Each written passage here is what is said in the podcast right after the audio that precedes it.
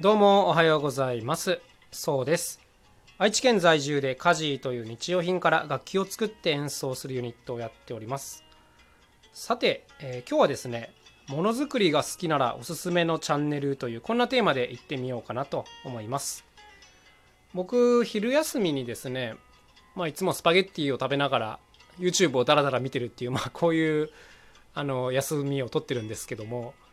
この YouTube でまあいろんなのを見るんですけどもまあ正直ですねやっぱ昼休みに見るんであんまりね頭使いたくないんですよ。もうだらーっとゆるりと見たいなというふうに思ってるんですけども、まあ、そんな中でもですね特にあのおすすめのチャンネルが2つあるので今日はご紹介したいと思います。まあものづくりとかなんかものの仕組みとか内部構造とかそういうのが好きな人ならすごい刺さるんじゃないかなというそんなチャンネルです、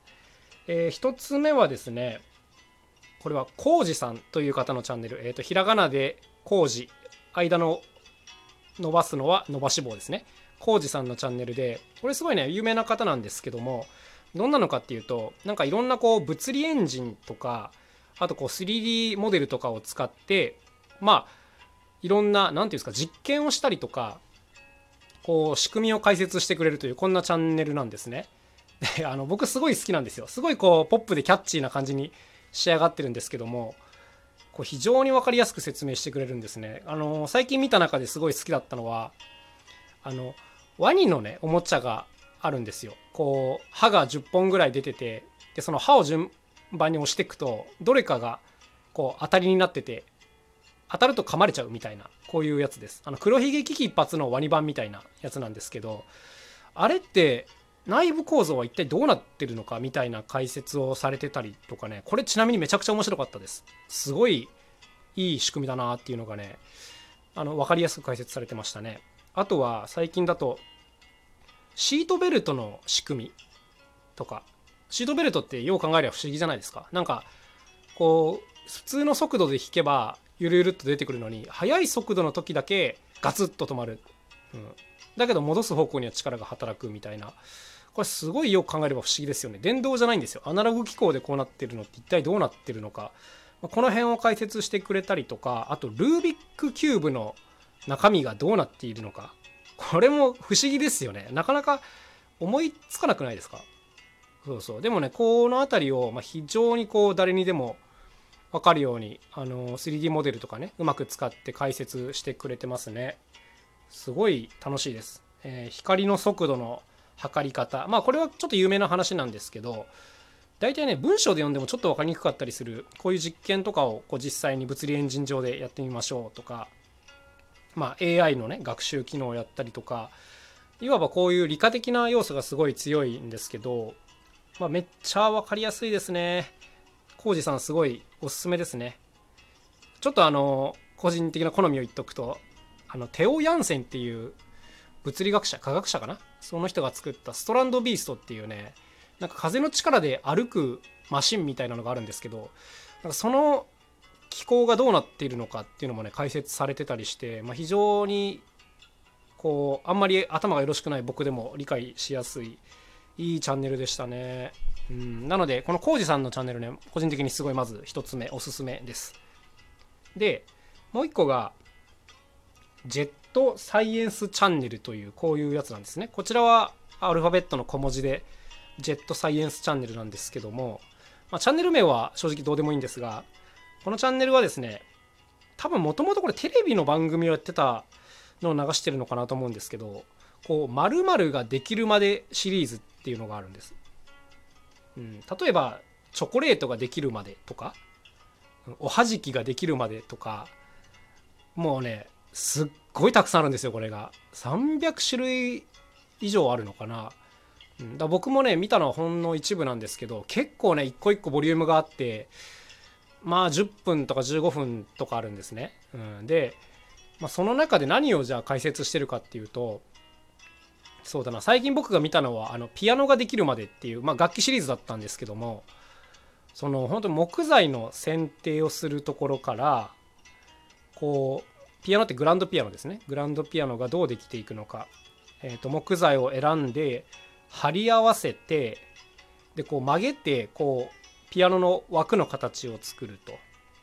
でそこにこう金属のフレームをはめて、うん、で、まあ、弦を張ったりチューニングしたりあの鍵盤を取り付けたり塗装したりっていう、まあ、こういう工程ですね。あの工場で通常行われているような過程を、まあ、すごいこう分かりやすく映像だけで伝えてくれるんですけども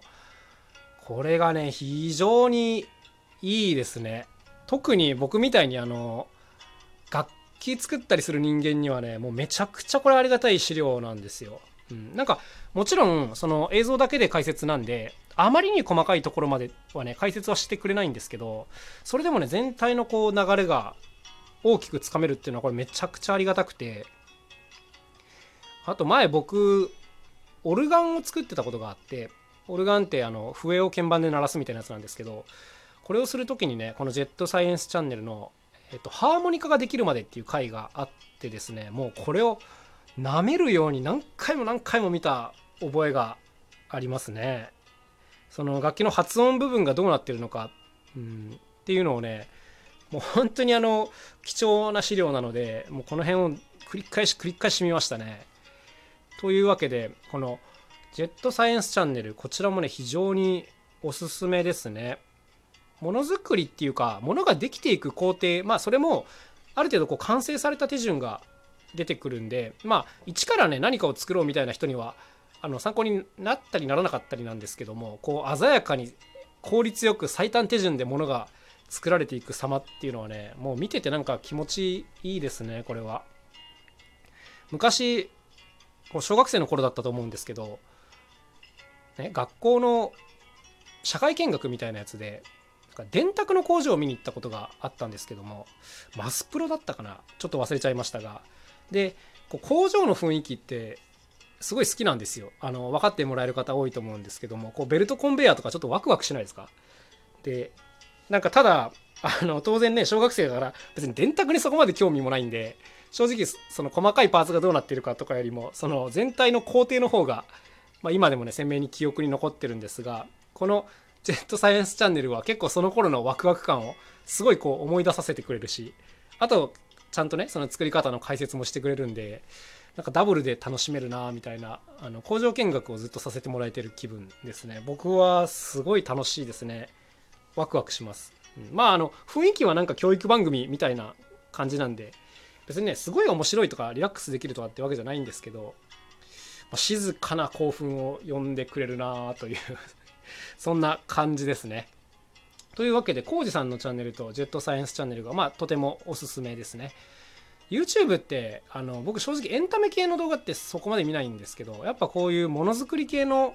人の動画が面白いなと思っててあとは工事え、ー、と工事って違う違う。あの職人さんとか家建てる系の職人さんが柱をこういろんな方法で継いでいく あのマニアックなやつとか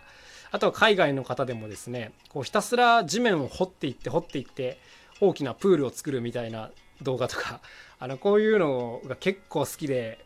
見ちゃいますねなんか。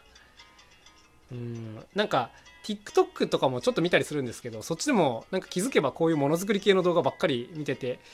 なんかやっぱ好きだなーっていう感じですね。うん。なんか僕にとってはすごいこれエンタメになってるんですけどね。伝わるかなはい。まあまあちょっとあのすいません個人的な思考の方にどんどん走ってしまっているんですけども、まあ、とにかく今言った2つのチャンネルおすすめです。でもしですね他にもなんかおすすめのチャンネルあるよっていう方はね是非ともちょっと教えていただきたいなと思います。別に僕あの楽器に限らずですね何でもあのものづくりの工程を見るっていうのがすごい好きなのであのぜひいいのがあるよっていう方は教えてほしいなと思います。あでもあれかな強いて言えばあんまりデジタルなものよりもすごいアナログなものの方が好きなのでそういうのがもしあればぜひ教えてください。はい。ということで今日の話はね、この辺までにしてみたいと思います。ただ YouTube の好みを喋るだけの回になってしまいました。まあまあいいでしょう。たまにはこういうのも。はい。ということで、えー、この辺で今日はおしまいですね。また楽しい一日を過ごしてください。なんかお知らせあったかな？ないかな？はい。ではまた明日もなんかいろいろ楽しいテーマでお届けしようと思います。それではまた明日、さようなら。カジのそうでした。